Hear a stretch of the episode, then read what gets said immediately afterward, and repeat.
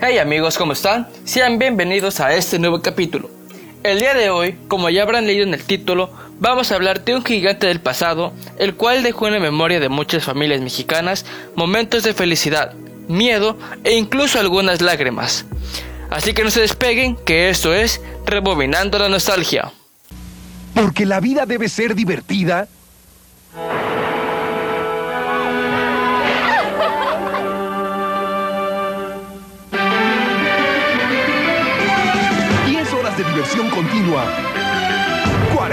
40 atracciones.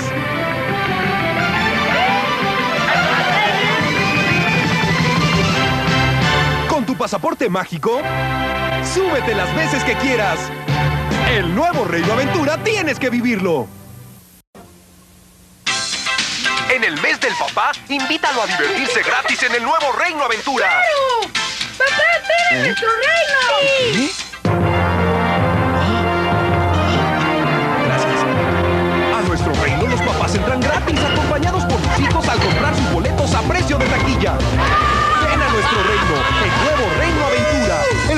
La aventura que nunca termina. ¿Cómo la pasaste, papi? Como rey, tienes que vivirlo.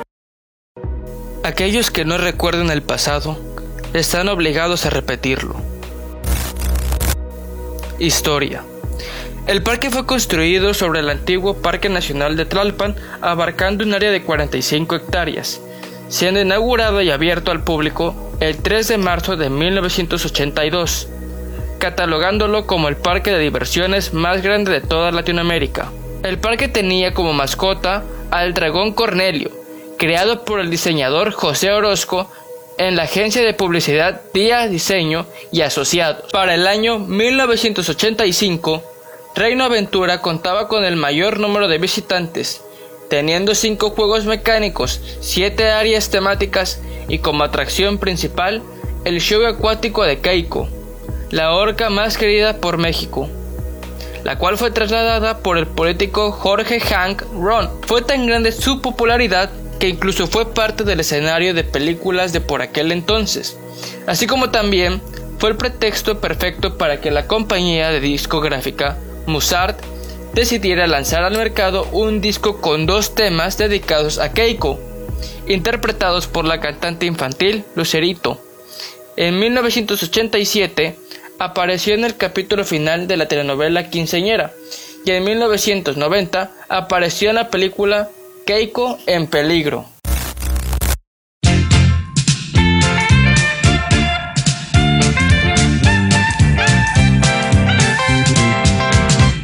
Llegó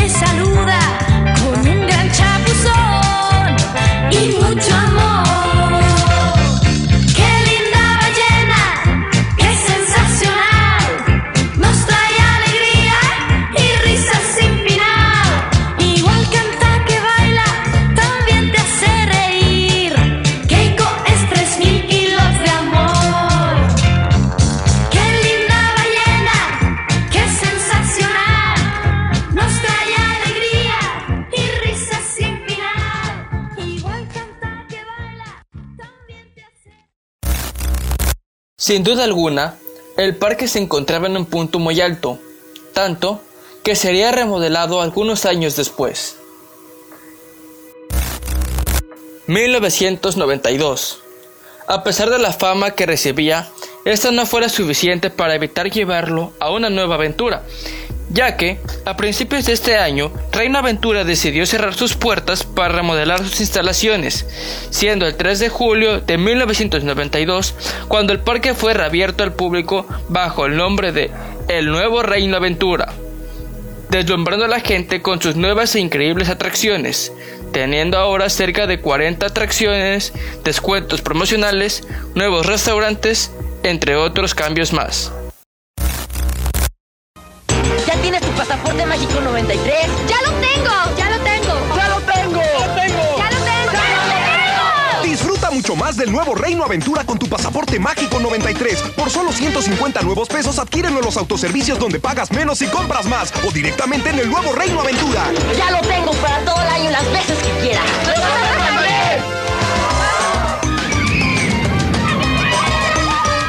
El nuevo Reino Aventura, tienes que vivirlo. Siendo esto el resurgir del parque, posicionándolo en la cúspide de popularidad según el público mexicano, o al menos hasta entonces, ya que todo lo que sube tiende a bajar, siendo el nuevo Reino Aventura un ejemplo de esto. 1995. El adiós una leyenda. Para 1993, Keiko había crecido lo suficiente, por lo cual ya no cabía en su tanque, llamando la atención de Ken Balcom, director del Centro para la Investigación de las Ballenas del estado de Washington, ofreciendo en esa época al parque 3.8 millones de dólares por el mamífero marino, para ser liberada tras una readaptación y reaprendizaje de sus capacidades silvestres, pero el parque se negó. Surgió entonces el ofrecimiento de que la ballena participaría en programas de televisión y películas, siendo descubierto por cazatalentos de Hollywood, quienes buscaban una orca amaestrada para participar en la película Liberen a Willy, que se convirtió en uno de los filmes más vistos durante ese año, dándole fama mundial. No obstante, a pesar de toda la fama y el amor de sus admiradores, Keiko empezaba a luchar por su libertad, dándole más fuerza a las fundaciones norteamericanas que buscaban su liberación, a la cual Reino Aventura accedió, tras la presión de recibir más de 1500 cartas quincenales para solicitar su liberación, pues sus dueños estaban irritados con tal exceso de súplicas. El primer paso de la fundación fue aliarse en 1995 con el Oregon Coast Aquarium, donde se construyó una inmensa piscina equipada con rocas marinas y agua salada, adecuándolo como un centro de rehabilitación para Keiko.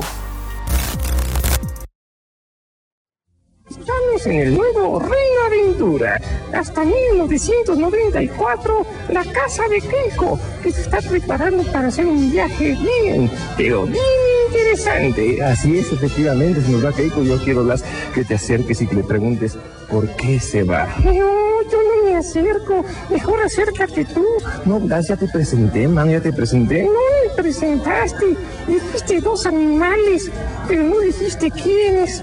Ay, pues, ¿cómo quiénes? Pues por supuesto que tú y Keiko, de modo que yo me ponga a platicar con él. Tú lo vas a entrevistar.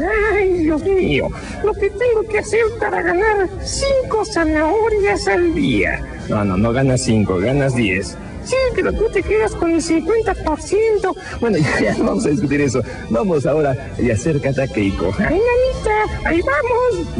Ay, cárgame. Ay, ay, ay, ay. ¡Ya estamos aquí! ¡Hola, Keiko!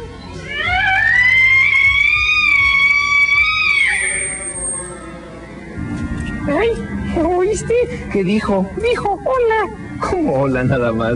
¿Tanto tiempo para decir hola? Es que Keiko es tartamudo. Oye, Keiko, y dime una cosita, mano. ¿eh? ¿Por qué te vas? La verdad, la verdad. ¿Eh? Eh, Estoy de acuerdo contigo. Dice que se va porque no le suben el sueldo. No, no se va por eso. ¿Verdad que sí, Keiko? No, Blas, se va porque ya tiene 14 años. ¿Y eso qué tiene que ver? Pues que está buscando novia. No me digas. ¿Tan chiquito buscando novia? Se me hace que a los 20 ya va a ser abuelo. ¿Qué pasó? Respiró, ¿oíste? Sí, oí, mano, pero nos bañó todos. Híjole, yo no entiendo por qué Keiko hace pipí por la espalda. No, Blas, no se pipí por la espalda, Blas. Lo que hace Keiko por la espalda es que echa del aire. Él tiene la nariz en la espalda y cuando toma aire y lo tiene ahí mucho tiempo, cuando sale del agua, lo expulsa y se ve un chorro. Ese es el chorro característico que tienen las ballenas. Eh, yo no lo sabía. Oye, ¿cuántos años vive una ballena? Pues no sé, Blas, pregúntale a Keiko.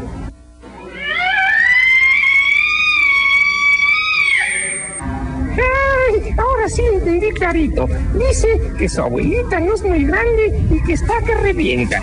No, Blas. Dice que su abuelita no es muy grande y que ya cumplió los 30. Pero efectivamente una ballena puede vivir hasta 50 años, aunque ha habido casos de ballenas que el registro ha sido de 80 y 90 años allá en el mar libre.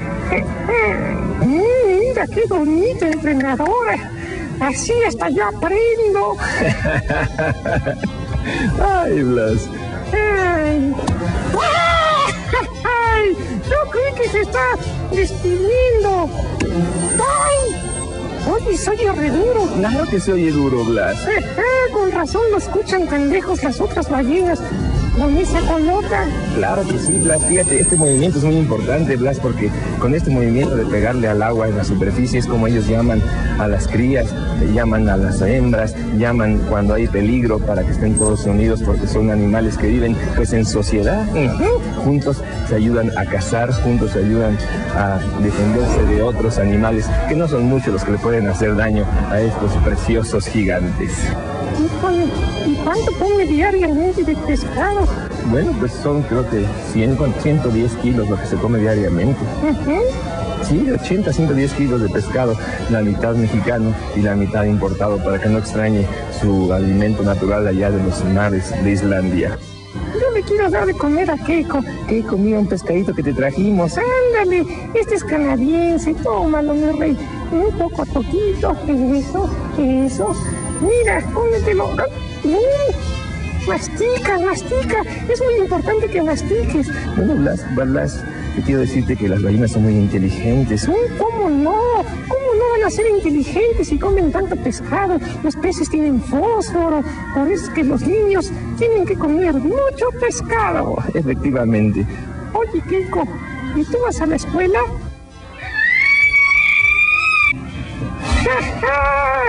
Dice que no va a la escuela porque se le mojan los cuadernos. Ay, Blas, eso te dijo. Sí, es de puro cotorreo este Keiko. Adiós, Keikito. Te queremos mucho. Regresa pronto. Te vamos a extrañar. El 7 de enero de 1996, Keiko se despedía del parque, del público y de México. Tras una larga despedida con niños llorando y un operativo televisivo que fue transmitido a todo el mundo. Y así como así, Keiko se había ido, dejando una marca en el corazón de todos los niños del país.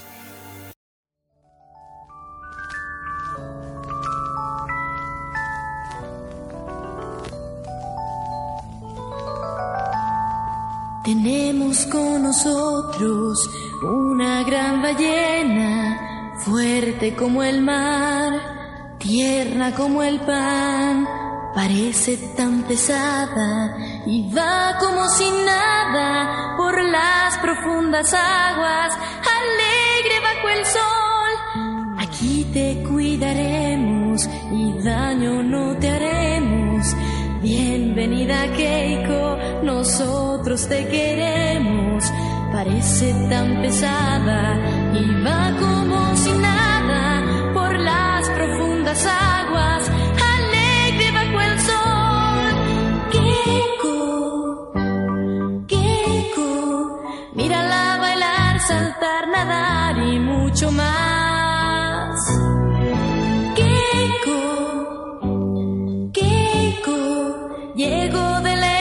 nos atrae.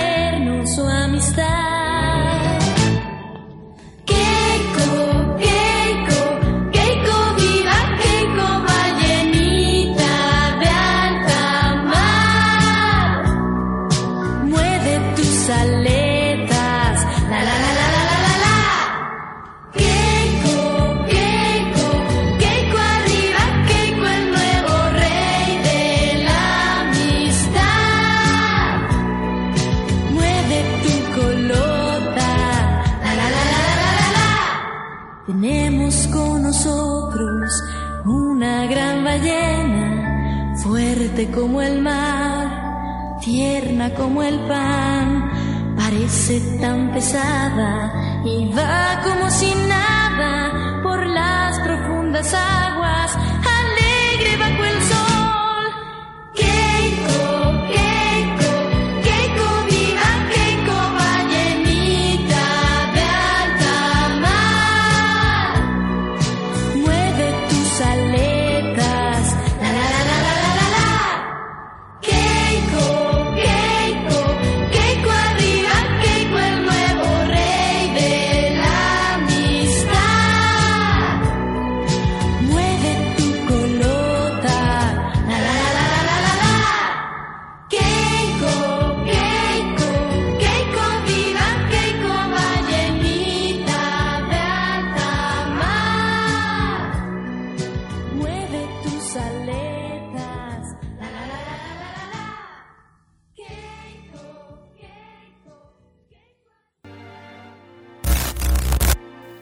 La caída del gigante.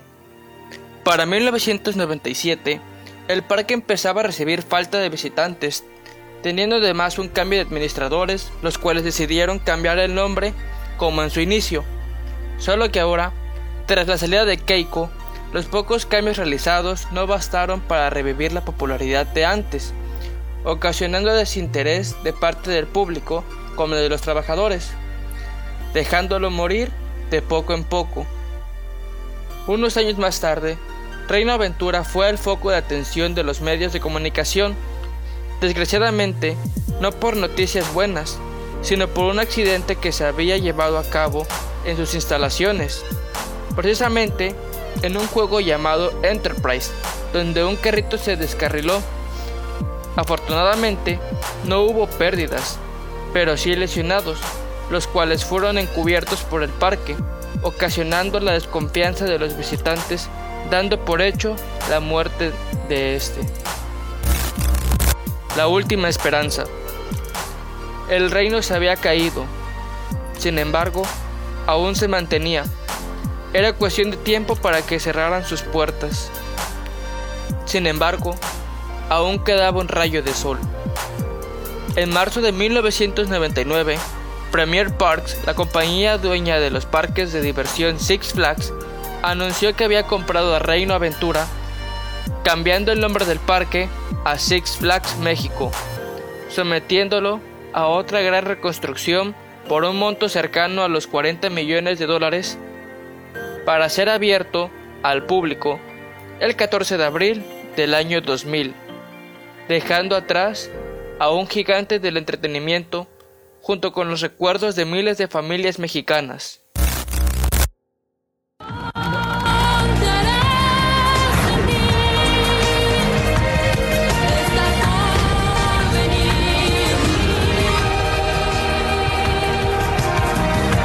Una experiencia única está ocurriendo y no volverá a repetirse.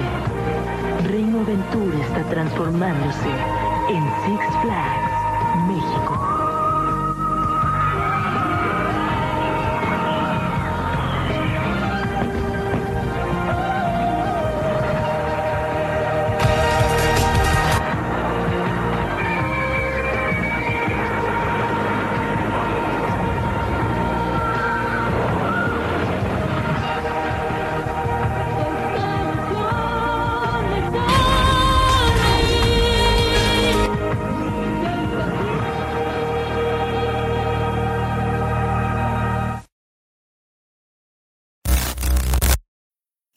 Y bueno amigos, hemos llegado al final de este episodio. Compártelo en tus redes sociales si te ha gustado. dale al corazón y síguenos si te gusta esta clase de contenido. Mi nombre es César López y esto es Rebobinando la Nostalgia.